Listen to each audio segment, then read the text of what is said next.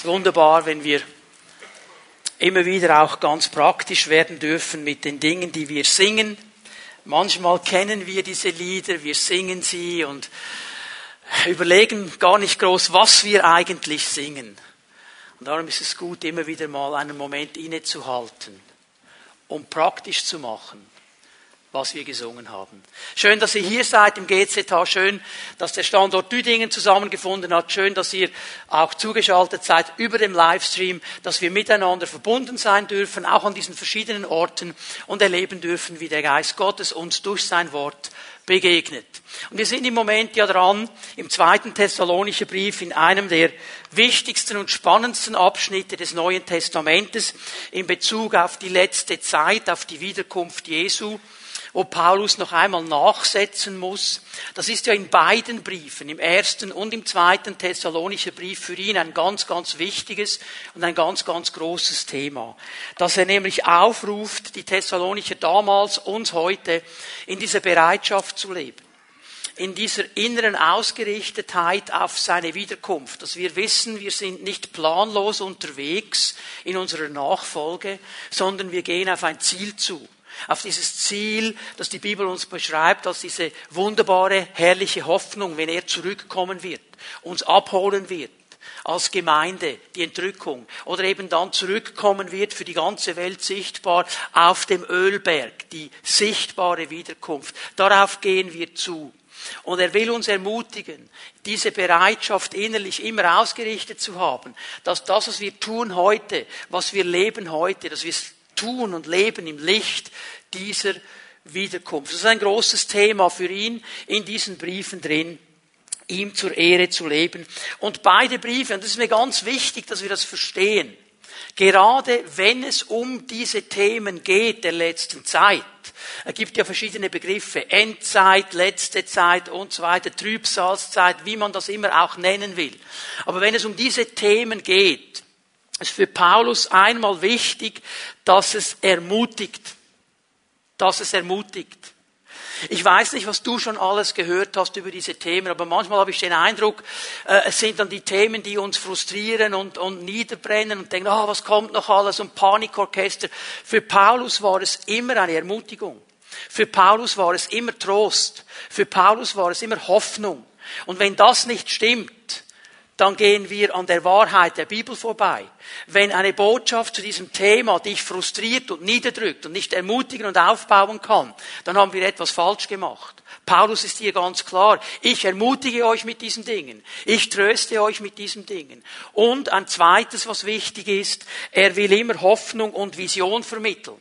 Er sagt, Leute, es gibt mehr als einfach diesen Moment auf dieser Welt.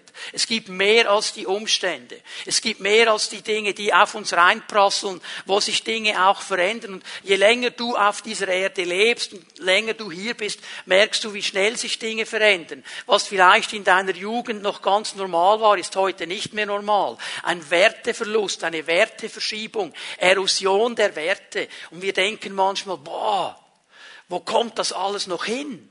Und darum vermittelt das Wort Gottes Hoffnung. Hoffnung nämlich, dass das nicht alles ist. Hoffnung nämlich, dass dieser Jesus zurückkommen wird und dass er die Sache in die Hand nehmen wird. Das muss immer Ziel sein dieser Botschaften. Auch für heute Morgen ist mir das ganz, ganz wichtig. Ich möchte mit euch noch einmal anlesen, 2. Thessalonicher 2, Vers 1. Nun haben wir eine Bitte an euch, liebe Geschwister. Das ist mein Wunsch ist mir ganz wichtig. Und zwar im Hinblick darauf, dass Jesus Christus, unser Herr, wiederkommt und dass wir dann mit ihm zusammengeführt werden. Also er spricht hier noch einmal über diese Zeit, über diese Entrückung, über diese Wiederkunft, wo er schon im ersten Brief darüber gesprochen hat, einen langen Abschnitt darüber geschrieben hat. Und er sagt, okay, was ist unser Wunsch? Was ist unser Anliegen? Vers 2. Lasst euch nicht so schnell durcheinander bringen oder gar in Angst und Schrecken versetzen. Durch die Behauptung, der Tag des Herrn habe schon begonnen. Also, hier waren Leute unterwegs, die haben gesagt, das ist alles schon vorbei. Ihr habt das verpasst, ihr lieben Thessalonicher. Und die Angst, Erschrecken, die Panik, die eigentlich hier beschrieben ist, dieses Wort ist die Panik darüber, dass ich etwas verpasst habe. Dass ich gemeint habe, ich bin dabei. Und jetzt sagt mir jemand, ne, hast vergessen. Schon vorbei. Du, du hast es verpasst. Warst auf dem falschen Perron. hast den falschen Zug genommen. Alle anderen sind weg, du nicht. Und das hat sie in Angst und Schrecken versetzt, weil die Leute, die das gesagt haben, die haben auf drei Quellen sich bezogen. Die einen, das sind die Superfrommen, das sind die Hypercharismatiker. Die hatten irgendeinen Impuls des Heiligen Geistes. Und Paulus sagt das noch so spitz. Auf einen eingebildeten Impuls des Heiligen Geistes. Die anderen haben gesagt, oder haben einen Brief geschrieben im Namen des Paulus, einen Brief, den er gar nicht geschrieben hat. Sie haben seine Autorität genommen und in seinem Namen etwas gesagt, das so gar nicht stimmt. Und das dritte war dann das Riesenthema, das wir auch heute noch kennen, Gerüchte. Du, der hat gesagt das und der hat es auch noch gemeint und der andere auch noch. Und ich habe am letzten Sonntag darüber gesprochen und gesagt, das ist eigentlich Fake News. Fake News ist nicht etwas Neues. Fake News ist etwas Uraltes. Das gab es schon in der Bibel. Die Bibel nennt es Verführung, Täuschung, Irreführung. Das ist Fake News. Und Paulus spricht darüber und sagt, es ist eine gefährliche Sache im Leben eines Christen, wenn er auf diese Fake News hört. Und er sagt, liebe Thessalonicher, er sagt, liebe Pfimi Bern, lasst euch nicht nervös machen von diesen Dingen. Das ist nicht der Punkt. Und jetzt kommt Vers 3. Lasst euch von niemanden in irgendeiner Weise irreführen. Egal wer es ist, egal auf welchem Kanal das es kommt, Leute nicht zuhören. Denn vor dem Tag des Herrn, bevor das geschieht.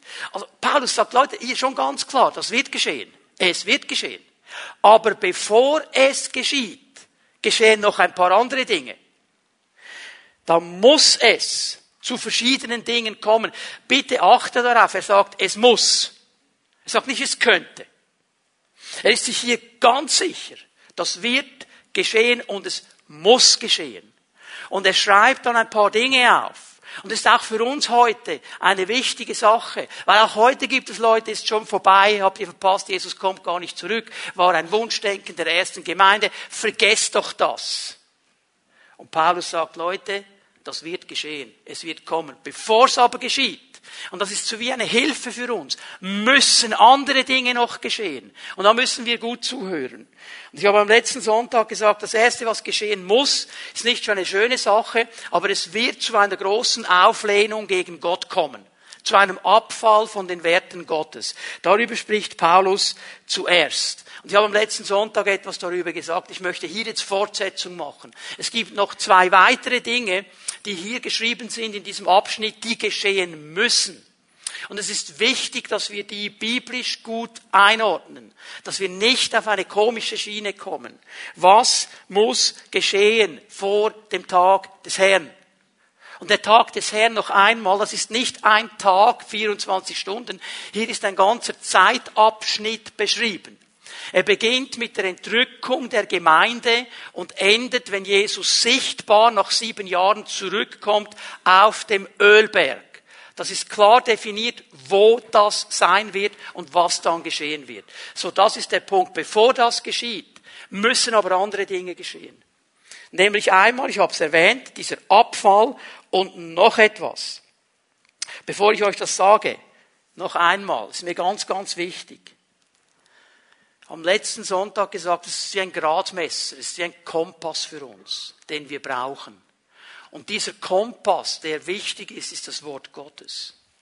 Und wenn du jemand bist, der gerne liest und gerne Medien konsumiert, egal wo das ist, über das Fernsehen, über die neuen digitalen Medien, Instagram, Facebook und so weiter, Zeitungen, vielleicht bist du noch einer von der alten Garde, hat noch so eine schöne Zeitung zu Hause, die man drehen kann, die noch im Briefkasten liegt, egal welche Medien.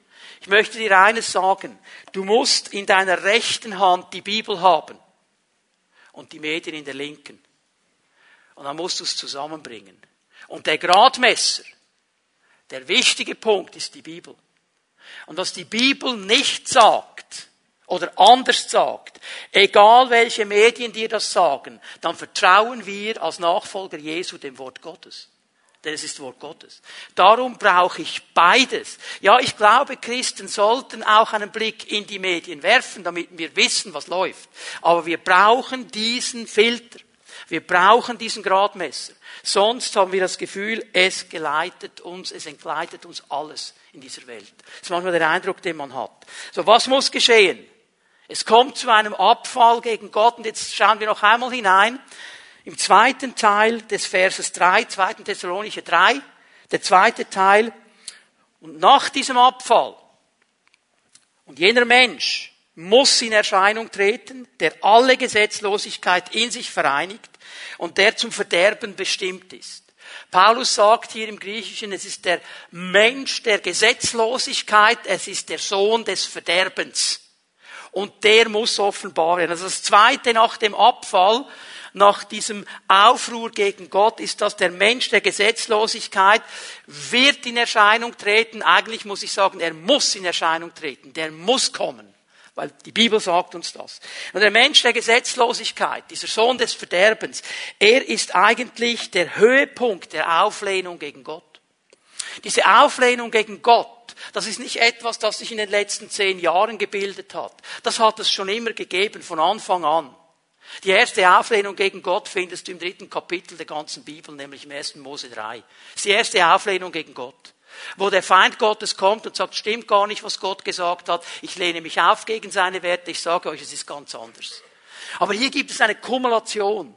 Und dieser Mensch, der dann kommen wird, der wird erst noch kommen, der wird wie der Höhepunkt sein. Dieser Mensch der Gesetzlosigkeit, dieser Sohn des Verderbens. An anderer Stelle im Neuen Testament, vor allem bei Johannes, dem Apostel Johannes, nennt man ihn den Antichristen. Hast du das auch schon gehört? Antichristen.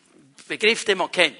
Werde gleich ein bisschen definieren. Jetzt interessant, Johannes ist eigentlich der, der am meisten über diesen Antichristen spricht. 1. Johannes 2, Vers 18 lesen wir mal den ersten Teil an. Kinder, die letzte Stunde ist da. Ihr habt ja gehört, dass vor dem Ende ein gegen Christus kommt, der Antichrist. Also auch er, er macht sich eins mit Paulus, sagt, okay, ist noch nicht das Ende. Wir sind in diesen Prozessen drin. Es ist die letzte Stunde. Wir sind da drin. Es geschehen gewisse Dinge. Vieles, was geschieht, geht in diese Richtung. Aber es ist noch nicht da. Es ist noch nicht da. Denn da muss doch vor dem Ende einer kommen. Der gegen Christus, der Antichrist. Antichristos, das griechische Wort anti bedeutet gegen oder anstelle von. Also es bedeutet beides. Es bedeutet gegen etwas sein. Ich gehe gegen etwas vor.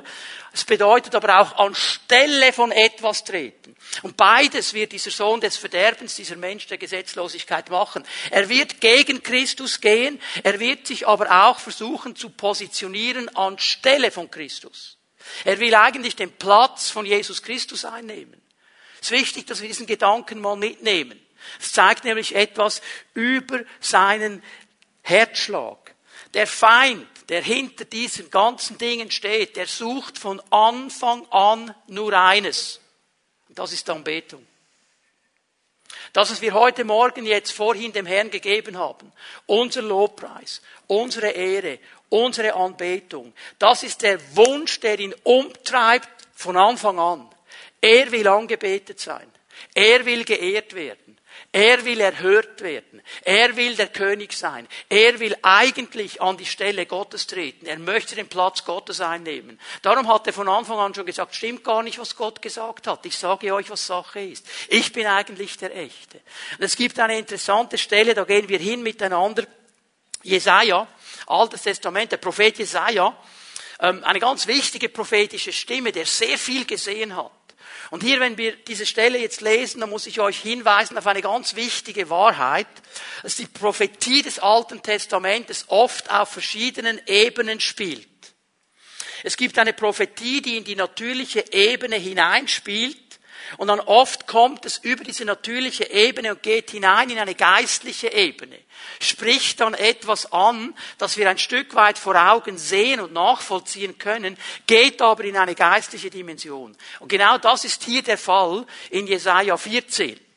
Hier beginnt nämlich Jesaja äh, eine Prophetie auszusprechen über den König von Babel der Israel überfallen will, der Israel einnehmen wird, also über einen menschlichen König hat aber gleichzeitig einen geistlichen Blick und sagt damit, es gibt hinter diesem König von Babel eigentlich einen anderen, der ihn sponsort, der ihn mentort, der hinter ihm steht. Und das ist das eigentliche Problem. Das ist das geistliche Problem. Und das ist der Feind Gottes. Jetzt achte mal, was er darüber sagt, über diesen Menschen, der Gesetzlosigkeit. Bei ihm kommt es dann zusammen. Jesaja 14, Vers 12. Wie bist du doch vom Himmel herabgestürzt, du strahlender Stern, Sohn des Morgens. Wird in der lateinischen Übersetzung Luzifer genannt. Das ist der Stern des Morgens, der Scheinende. Luzifer. Wissen wir, was das bedeutet? Oder? Und jetzt merken wir schon, das kann ja nicht ein König von Babel sein. Wie kann der vom Himmel herabstürzen? Ich meine, er kann ja schon hochgehen, aber so hoch auch nicht. Also jetzt merken wir, er geht von dieser, von dieser angriffigen Situation aus, das Volk Gottes wird angegriffen von einem natürlichen König und sagt dann aber, es gibt aber einen viel wichtigeren Angriff, einen geistlichen nämlich. Da, wie bist du herabgestürzt? Du wurdest jäh auf die Erde geschleudert. Du Völkerbezwinger. Hier ist jemand mit einer riesigen Autorität, ein Völkerbezwinger. Und ich musste daran denken, wie Jesus dann im Neuen Testament sagt, ich habe gesehen, wie der Satan wie ein Blitz vom Himmel gefallen ist. Merken wir, dass die Dinge hier zusammenkommen? Denn du dachtest dir, jetzt pass gut auf, Jesaja gibt uns jetzt einen Einblick in sein Herz, in seine Motivation, in sein Anliegen, in sein Grundanliegen. Habt ihr es auch schon gehört, wenn du mit Menschen sprichst und die haben vielleicht ein Problem, vielleicht ist es dein Ehepartner, vielleicht eines deiner Kinder oder dein Chef und es gibt immer wieder so eine Situation, die kommt immer wieder. Und irgendwann sagt dann diese Person, ja, ich weiß, aber ich bin halt einfach so. Habt ihr auch schon gehört? Und dann reden wir ja so von diesem inneren, ich bin einfach so, ist meine Disposition, ich kann fast nicht anders. Das ist das, was er sagt. Ich bin einfach so, ich kann nicht anders. Ja, wie ist er denn? Du dachtest dir, ich werde zum Himmel aufsteigen und mir einen Thron über den Sternen Gottes machen, über den Sternen Gottes. Die Sterne in der prophetischen Sprache sind oft auch ein Bild für die Engel. Man kann sagen, über die Engel Gottes. Also ich werde hier in eine Position hineingehen, eine ganz hohe. Ich werde weit im Norden auf dem Berg der Versammlung sitzen. In der damaligen Kultur, im damaligen Umfeld, weit im Norden, ein Berg weit im Norden war ein Bild auf den Ort, wo Gott sitzt. Also ich werde mich da hinsetzen, wo Gott sitzt. Da will ich hingehen. Da will ich sein. Und wir wissen ja von diesem genau selben Propheten Jesaja von einer anderen Stelle, was geschieht, was läuft da, wo Gott ist. 24 Stunden am Tag, sieben Tage die Woche. Anbetung. Diese himmlischen Wesen, die um den Thron Gottes sind und sagen, heilig, heilig, heilig bist du.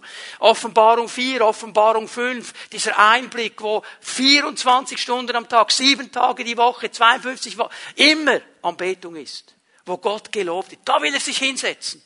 Da will er hingehen. Das ist ein Anliegen. Ich werde in die Wolken aufsteigen und mich dem Höchsten gleich machen. Dem Höchsten gleich machen. Ich will sein wie er. Das ist sein Herzensanliegen. Und das hat sich nicht geändert. Wir machen einen Sprung ins Neue Testament, Lukas 4.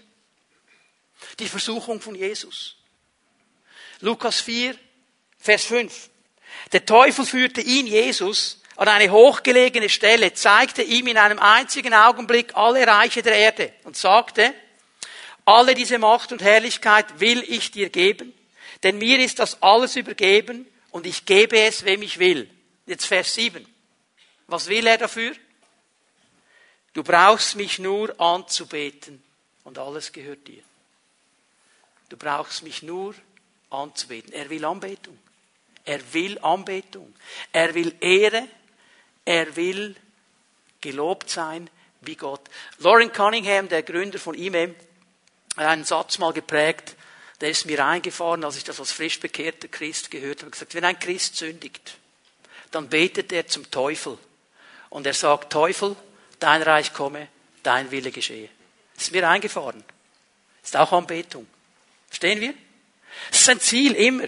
Und Jesus natürlich klar, Vers 8. Es heißt in der Schrift, dem Herrn, deinen Gott sollst du anbeten, ihm allein sollst du dienen. Also hier die Sache ganz klar. Und genau das, genau das wird der Mensch der Gesetzlosigkeit als ein Höhepunkt der Auflehnung gegen Gott tun. Und er wird sein Ziel erreichen. Wir gehen zurück, 2. Thessalonicher 2, Vers 4. Also heute müssen Sie ein bisschen in der Bibel herum mit mir wandern, weil ich möchte das biblisch untermalen hier. 2. Thessalonicher 2, Vers 4. Er, dieser Mensch der Gesetzlosigkeit, dieser Sohn des Verderbens, wird sich allem widersetzen und sich über alles erheben, was Gott genannt wird und Gegenstand der Verehrung ist. Mehr noch, er wird seinen Thron im Tempel Gottes aufstellen und sich selbst als Gott ausgeben. Jetzt ist die Sache klar. Jetzt hier noch ein weiterer Hinweis. Wenn du dann schon irgendwelche Hinweise suchst auf die letzte Zeit. Es muss noch ein Tempel gebaut werden in Jerusalem. Der steht nämlich im Moment nicht. Der wird aber wieder stehen. Irgendwie muss der noch darauf kommen, wo jetzt noch diese Moschee steht. Weiß nicht, wie Gott das macht. Irgendwie wird er es machen. Ist auch noch nicht da. Also mal Ball flach halten, okay? Nicht jetzt Endzeitpanik machen. Es gibt etwas viel Wichtiges, das ich euch dann gleich zeige. So, Paulus, wie auch das ganze Neue Testament machen klar, und das ist wichtig, bitte hör mir gut zu, der Antichrist ist noch nicht offenbar geworden. Ist noch nicht offenbar geworden. Noch einmal 2. Thessalonicher 3, der zweite Teil, und jeder, jener Mensch muss in Erscheinung treten. Eigentlich müsste man übersetzen, er muss offenbar werden. Apokalypto bedeutet, er muss in die Öffentlichkeit kommen, der Vorhang muss weggezogen werden und es wird dann klar sein und es wird dann sichtbar sein, wer er ist. Und der wird sich auf einer Ebene und auf einer Bühne begegnen, bewegen, dass jeder erkennen wird, nicht wer er genau ist, aber dass das irgendwo eine charismatische Person ist, die alle anderen in den Schatten stellt. Jetzt lesen wir noch einmal 1. Johannes 2, Vers 18. Was hat er noch zu sagen? Kinder, die letzte Stunde ist da. Ihr habt ja gehört, dass vor dem Ende ein Gegenchristus kommt, der Antichrist. Jetzt bitte hör gut zu, was er sagt.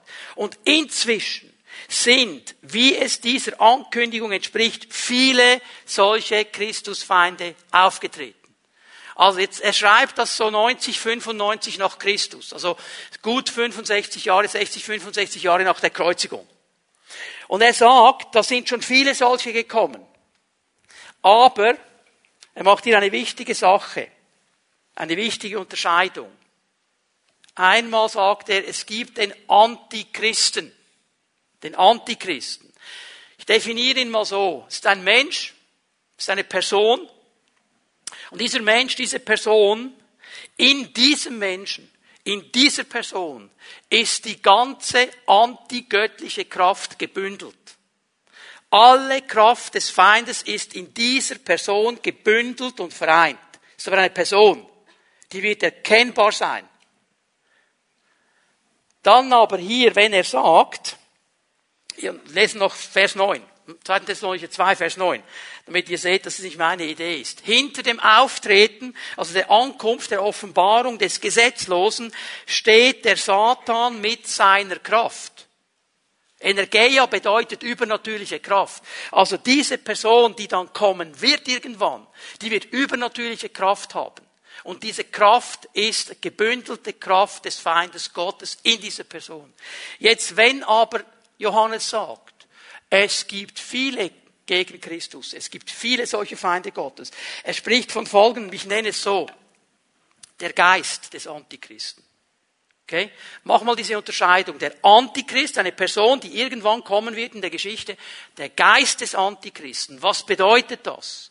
Das bedeutet, dass es Kanäle geben wird, verschiedene Menschen, die sich zur Verfügung stellen, durch die antigöttliche Kraft fließt. Das ist aber nicht die ganze Kraft, das ist nicht die Vollendung. Das ist wie ein Hinweis darauf, auf das, was kommen wird. Und das ist aktiv auf heute. Wenn wir heute diese Widerstände spüren, wenn wir heute merken, die ganze Gesellschaft geht immer mehr gegen Gott, geht immer mehr gegen die Werte Gottes, das ist noch nicht der Antichrist. Das ist nicht diese Person, die dann kommen wird. Das ist dieser Geist, der schon jetzt anfängt, gewisse Dinge umzusetzen und zu betonen. Das sind Menschen, die sich diesem Geist öffnen. Jetzt denk bitte nochmal daran, der Johannes, der das geschrieben hat, während seiner Lebenszeit gab es zwei Kaiser in Rom, die ich hier erwähnen möchte.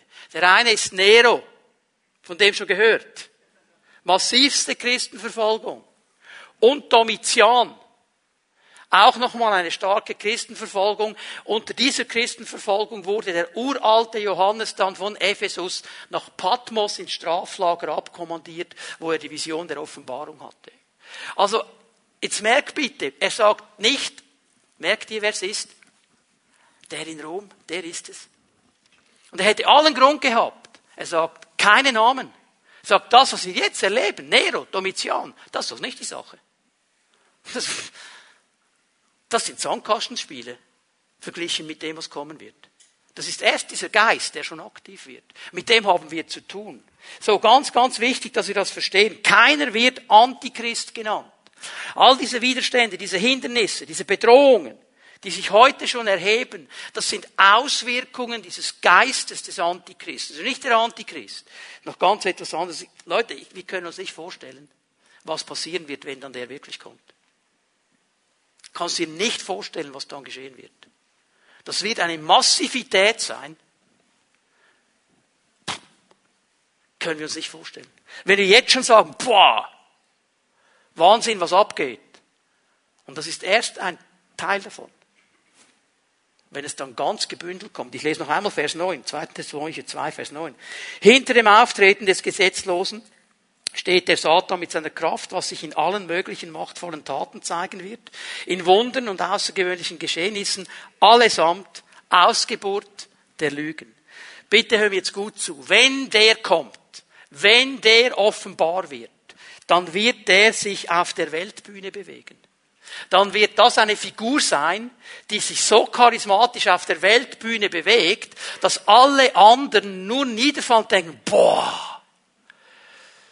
alles, was bis jetzt gekommen ist,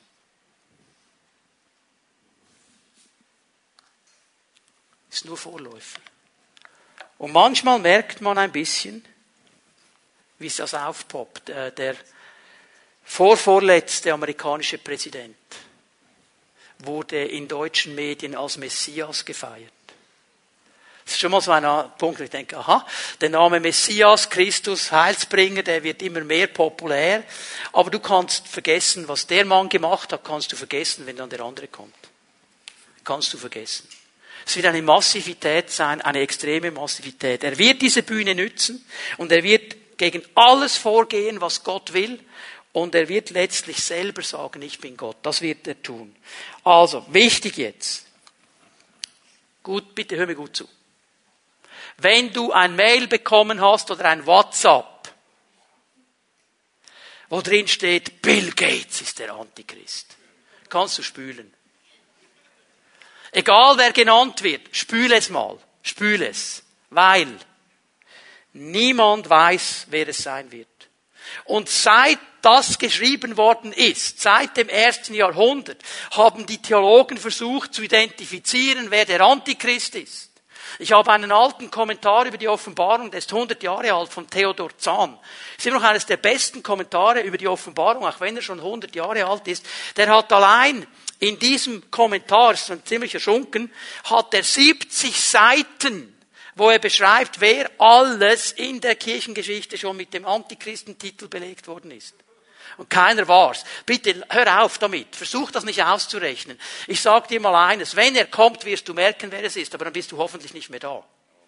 Das ist aber ein anderes Problem. Ich halte es mit Irenäus.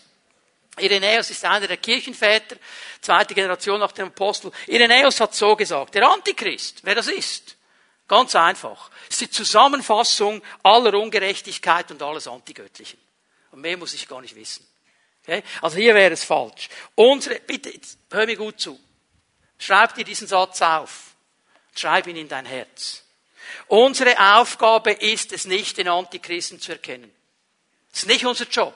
Unsere Aufgabe als Gemeinde ist es, alles zu tun, dass Menschen Jesus kennenlernen ihn groß zu machen, ihn zu preisen. Lasst uns doch aufhören, dauernd über diese komischen Verschwörungstheorien und weiß ich was für Dinge nachzudenken. Wir haben einen Job hier. Unser Job ist, Christus bekannt zu machen. Ihn sollen die Menschen erkennen. Ist doch egal, wer der Antichrist ist. Hey, ich habe etwas gelesen in meiner Bibel, im Matthäus Evangelium. Da sagt Jesus zu seinen Jüngern, lehret sie halten, was ich geboten habe. Nicht lehret sie halten, wer der Antichrist ist. Predigt dieses Evangelium auf der ganzen Welt. Dieses Evangelium, das bedeutet, dass Jesus gekommen ist und Erlösung da ist und Vergebung da ist und Hoffnung da ist und neues Leben möglich ist. Nicht der Antichrist. Ihr habt aber Kraft bekommen, als der Heilige Geist auf euch kommt, dass ihr Zeugen des Antichristen werdet.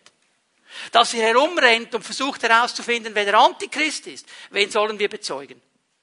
Den echten. Jesus. Das ist unsere Aufgabe. Und gerade jetzt in dieser Zeit, liebe Leute, ist das so elementar wichtig, dass wir genau das tun. Jesus groß machen, Hoffnung aussprechen. Nein, es ist nicht das Ende. Nein, es wird weitergehen. Jesus ist noch nicht fertig. Es hat noch viele Dinge, die noch kommen werden. Das muss unser Auftrag sein. Also der wird kommen, aber er soll uns nicht den Schlaf rauben. Noch etwas steht drin. Es gibt noch einen anderen in diesem Abschnitt drin, nämlich der, der das Verderben zurückhält. Der muss aber zuerst weggenommen werden. Wir werden es gleich anlesen miteinander, Vers 6. Ihr wisst auch, was ihn, diesen Sohn des Verderbens, diesen Antichristen, zurückhält. Denn er kann erst erkannt werden, wenn seine Zeit gekommen ist. Also Gott hat ein Timing. Und vorher kann da gar nichts kommen. Paulus geht das ist mal wichtig hier aus Vers 6, davon aus, dass die Christen in Thessalonik das wissen. Ihr wisst es, sagt er ihnen. Vers 7, denn das Geheimnis der Gesetzlosigkeit ist schon wirksam. Also er sagt genau dasselbe, wie Johannes gesagt hat. Ja, dieser Geist des Antichristen, der ist schon wirksam. Das ist schon wirksam. Und es wird verborgen bleiben. Es kann nicht voll sich entfalten, bis der, der es jetzt noch aufhält, weggenommen ist. Hast du das gesehen? Jetzt schau dir noch einmal die beiden Versen an, weil ich möchte hier auf etwas Wichtiges hinweisen. In Vers 6 spricht Paulus von einer Kraft, die zurückhält. Ihr wisst, was es zurückhält. In Vers 7 dann erklärt er, dass diese Kraft, die auch hält, eine Person ist. Wer es zurückhält. Weißt du, was es ist und wer es ist? Es ist die Kraft des Heiligen Geistes der in uns wohnt. Es ist die Kraft des Heiligen Geistes, der in uns wohnt. Es ist die Kraft Gottes, die Wohnung genommen hat in jedem von uns. Und das ist diese Kraft, die zurückhält. Ich möchte es mal so sagen. Wir werden einmal staunen im Himmel, wenn wir sehen werden, was alles nicht möglich war in unserer Stadt, einfach weil wir hier waren. Wir werden staunen. Ich sage es, wir werden staunen. Wir haben das Gefühl, es wird immer schlimmer. Wenn wir alles sehen würden, würden durchdrehen. Und es kann ganz viel nicht geschehen, weil der Geist Gottes noch da ist, weil Gemeinde Gottes noch da ist. Was hat Jesus gesagt in der Bergpredigt? Als er seine Jünger so mal richtig mit diesem Leben im Reich Gottes konfrontiert hat. Ihr seid was? Das Licht der Welt. Und wo Licht ist, und wenn du nur eine kleine Pfunzel hast, nur eine Minikerze, kann Dunkelheit nicht bestehen. Was sind wir noch? Ihr seid Salz der Erde. Salz hält Fäulnis zurück, hält Dinge zurück. Solange wir hier sind, werden Dinge zurückgehalten. Die können nicht geschehen. Ja, was geschieht, ist mühsam. Noah, von ihm wird gesagt, er war der Prediger der Gerechtigkeit. Er hat gelitten in seiner Seele, weil die Menschen nicht gehört haben und weitergemacht haben mit diesem falschen Leben, gegen die Werte Gottes gegangen. So geht es uns auch. Aber trotzdem müssen wir verstehen, dieser Geist in uns hält zurück. Jetzt, wenn der in uns wohnt, was passiert bei der Entrückung? Der kommt mit. Der wohnt ja in uns. Also der checkt nicht vorher aus. Der kommt mit. Und Leute, das ist der Moment, von dem Paulus jetzt hier spricht. Es wird der Moment kommen, wenn die Gemeinde Jesu entrückt werden wird, die wahre Gemeinde, erfüllt vom Heiligen Geist. Und dann werden hier alle Dämme brechen auf dieser Erde. Aber ich werde nicht mehr hier sein. Ich werde, ich gehe mit der ersten Ladung. Das garantiere ich dir. Der Heilige Geist wird nachher noch aktiv sein auf dieser Erde, aber nicht so, wie er heute aktiv ist, in einer anderen Art und Weise. Denn ich sehe in der Offenbarung, dass trotz dieser schlimmen Zeit noch Menschen zu Jesus kommen können. Da braucht es den Heiligen Geist. Aber der wird weggehen. So hier mal ganz wichtig, bis zur Entrückung haben wir eine Aufgabe. Wir sollen bereit sein, wo wir können, wo es uns möglich ist, Petrus sagt an einer Stelle, zur gelegenen und zur ungelegenen Zeit den Menschen das Evangelium zu erklären. Das, was Jesus getan hat. Dass es Erlösung gibt, dass es Vergebung gibt, dass es Hoffnung gibt. Das sollen wir bezeugen. Das ist unsere Aufgabe. Es geht nicht darum, auszurechnen die ganze Zeit, wo wir jetzt auf der Timeskala sind und wann die Zeit erreicht sein wird und wer der Antichrist sein könnte. Das ist nicht unsere Aufgabe. Wir haben einen Auftrag von Jesus. Und ich habe so eine interessante Stelle gelesen im Römerbrief, wo Paulus so ganz geheimnisvoll etwas andeutet. Und er nämlich sagt, wenn die Vollzahl der Heiden eingegangen ist, dann werden diese Dinge losgehen. Die Vollzahl der Heiden. Also irgendwo, ich stelle mir das so vor, ganz einfach, Gott hat irgendwo einen, einen Barometer oder einen Zähler im Himmel, da gibt es irgendeine Zahl. Und jeder Heide, der dazukommt, jeder Heide, der Jesus kennenlernt, der macht so einen Schritt vorwärts, einen Schritt vor, immer näher zum Ziel. Und irgendwann, wenn diese Zahl erreicht ist, was immer diese Zahl ist, Gott weiß es. Dann geht das los, was wir in 1. Thessalonicher 4 gesehen haben, die Entrückung. Dann wird nämlich mal die Posaune geblasen und dann wird Trara gemacht und Jesus kommt und holt die Gemeinde ab. Und bis dann, liebe Leute, bis dann haben wir einen Auftrag. Egal wie alt wir sind, egal wie fit wir sind, egal was uns sonst noch alles beschäftigt, aber das müsste unser Ziel sein. Das ist diese Bereitschaft. So, es sind Dinge, die geschehen müssen. Und noch etwas, ich gehe noch auf den letzten Vers ein oder auf einen letzten Vers ein. Und das ist mein dritter Punkt in dieser ganzen Botschaft drin. Gott war und ist und bleibt der Herr der Geschichte. Gott war und ist und bleibt der Herr der Geschichte. Und das sehen wir ganz klar an diesen Versen hier. Vers 8, 2. Thessalonicher 2, Vers 8. Dann, Klammer, nach der Entrückung, darum geht es ja, der, der zurückgehalten hat, ist nicht mehr da. Jetzt ist er weg.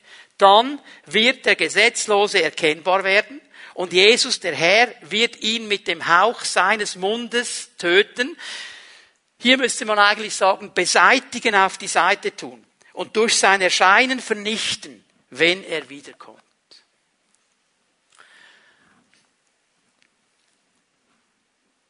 In dem Moment,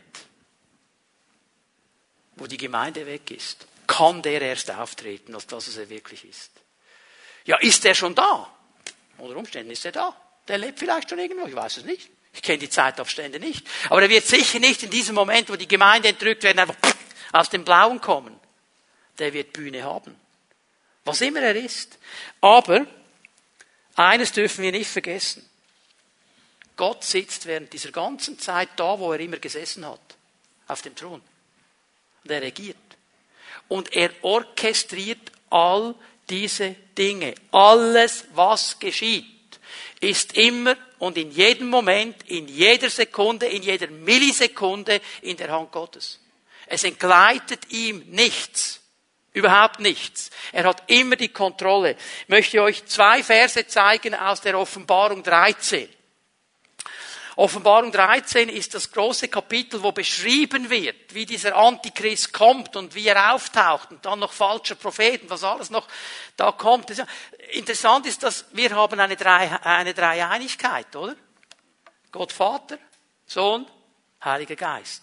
Der Antichrist, der Teufel wird genau dasselbe aufbauen. Er wird eine teuflische Dreieinigkeit aufbauen. Vater ist der Satan selber, der Sohn ist der Antichrist und der Heilige Geist ist der falsche Prophet, der kommen wird. Darüber wird gesprochen hier in Offenbarung 13. Jetzt hör mal gut zu, Vers 5. Offenbarung 13, Vers 5. Dann wurde dem Tier erlaubt, schreckliche Dinge und schlimme Lästerungen gegen Gott auszusprechen. Das Tier ist der Antichrist, ein anderes Wort für ihn. Jetzt hast du gesehen, was da steht. Es wurde ihm erlaubt. Wer hat es ihm erlaubt? Gott. Gott hat ihm den Zeitraum gegeben. Aber Gott sagt genau von da bis da und so und nicht weiter. Wer hat die Kontrolle? Also du hast schon mal erlebt, gehst du irgendwo in einen Hof rein, Bauernhof, was weiß ich, und dann plötzlich kommt ein Hund auf dich zuzurennen. Und dann betest du nur, dass er an der Leine ist und dass die Leine nicht so lang ist, dass er zu dir kommt. Und wenn er dann kommt und sagst, okay, stell dir das mal so vor. Gott hat die Leine. Sag, Barry, jetzt darfst du ein bisschen kläffen.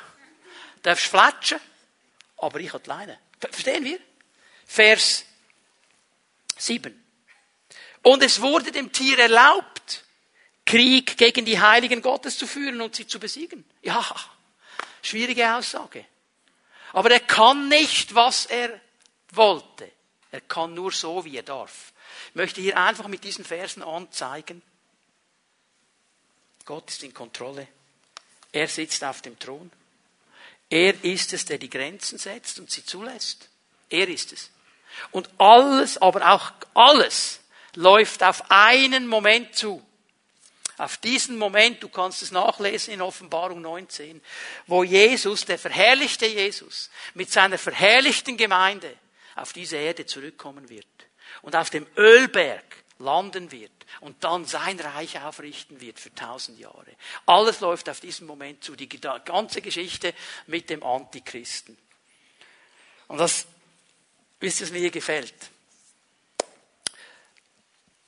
Wie soll ich jetzt das sagen?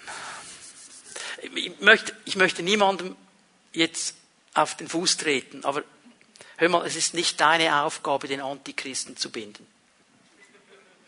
Es ist nicht deine Aufgabe, gegen den zu kämpfen. Weil ich sehe etwas in meiner Bibel. Was macht Jesus mit dem Antichristen, wenn er kommt? Er beseitigt ihn durch was? Den Hauch seines Mundes.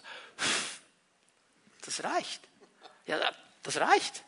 Jesus macht, ist er beseitigt. Und jetzt lesen wir noch etwas Interessantes, Offenbarung 20, Vers 1. Dann sah ich einen Engel aus dem Himmel herabkommen, der den Schlüssel zum Abgrund und eine schwere Kette in der Hand hatte. Es ist interessant für mich, dass der Engel nicht mal einen Namen hat. Ja, die wichtigen, oder? Gabriel, der wird genannt, oder? Und Michael wird auch genannt. Die zwei werden genannt. Das sind schon ziemliche Hochkaräter. Dass der nicht genannt wird, das zeigt mir eigentlich, dass es nicht mal Gabriel oder Michael ist. Einfach ein Engel. Weiß ich, welchen Gott dann beauftragt damit, aber jeder Engel reicht. Und er hat eine schwere Kette in der Hand. Er, der Engel, packte den Drachen, die alte Schlange, den Teufel, den Satan und legte ihn für tausend Jahre in die Kette. Wer war das? Ein Engel. Ein Engel reicht. Aber ich glaube daran, dass Gott Aufträge austeilt und nicht austeilt. Wenn er hier diesen Auftrag austeilt, sehe ich auch, wer ihn bekommt. Ein Engel. Nicht du und ich. Nicht die Gemeinde. Das ist nicht unser Job. Natürlich stehen wir gegen das Böse. Natürlich beten wir gegen diese Einflüsse. Aber unser Hauptjob darf nicht sein, irgendwelche Tricks herauszufinden, den noch besser zu binden. Unser Job muss sein, das Zeugnis unseres Herrn weiterzugeben das Evangelium groß zu machen. Das ist unsere Aufgabe. Jesus wird die Kraft hinter dem Antichristen binden lassen. Es ist ja die Kraft der Teufel, er bindet ihn. Und ein Engel reicht aus.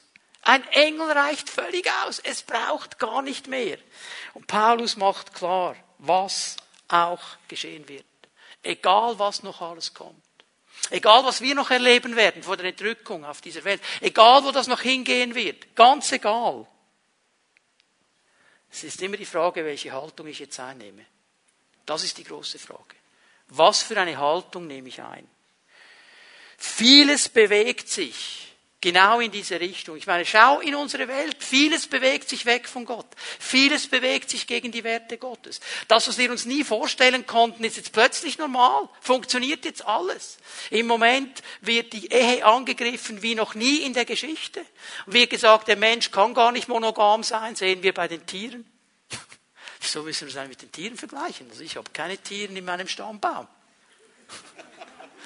Ja, wird angegriffen und schuld daran sind die Christen.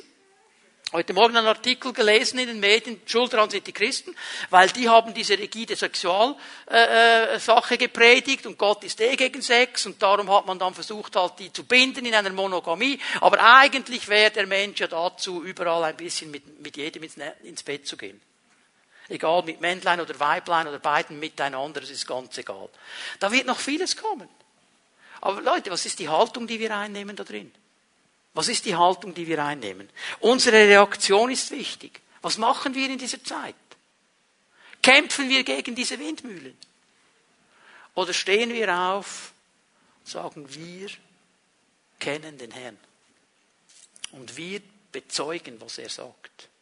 Und wir predigen das Evangelium. Und wir haben die Antwort auf all diese Fragen. Ja, warum rennen die Menschen in alle Dinge rein und versuchen alles? Weil hier ein Loch ist, das sie füllen wollen. Und das kann nur einer füllen. Das ist Jesus Christus.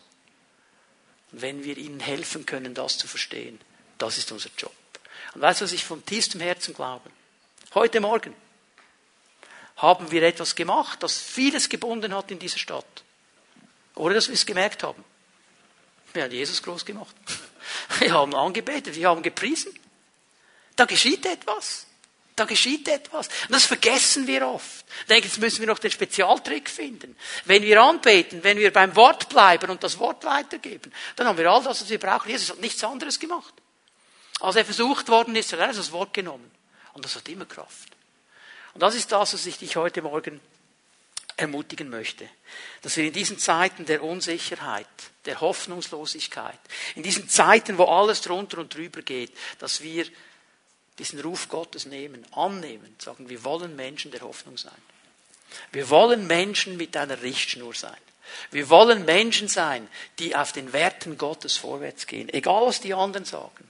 Aber wir können sicher durch diese Zeit gehen, weil wir das Wort Gottes haben. Und das ist die Entscheidung, die wir alle immer wieder neu treffen müssen. Ich lade euch ein, dass wir aufstehen miteinander. Die Lobpreise werden nach vorne kommen, werden Jesus gleich noch einmal die Ehre geben. Und bevor wir das tun, möchte ich dich fragen, wie jeden Sonntag, was hat der Heilige Geist zu dir gesagt? Was hat er in dein Leben hinein gesprochen? Wo hat er dich ermutigt? Wo hat er dir neue Vision gezeigt? was gibst du ihm für eine Antwort? Was machst du mit dem Reden Gottes?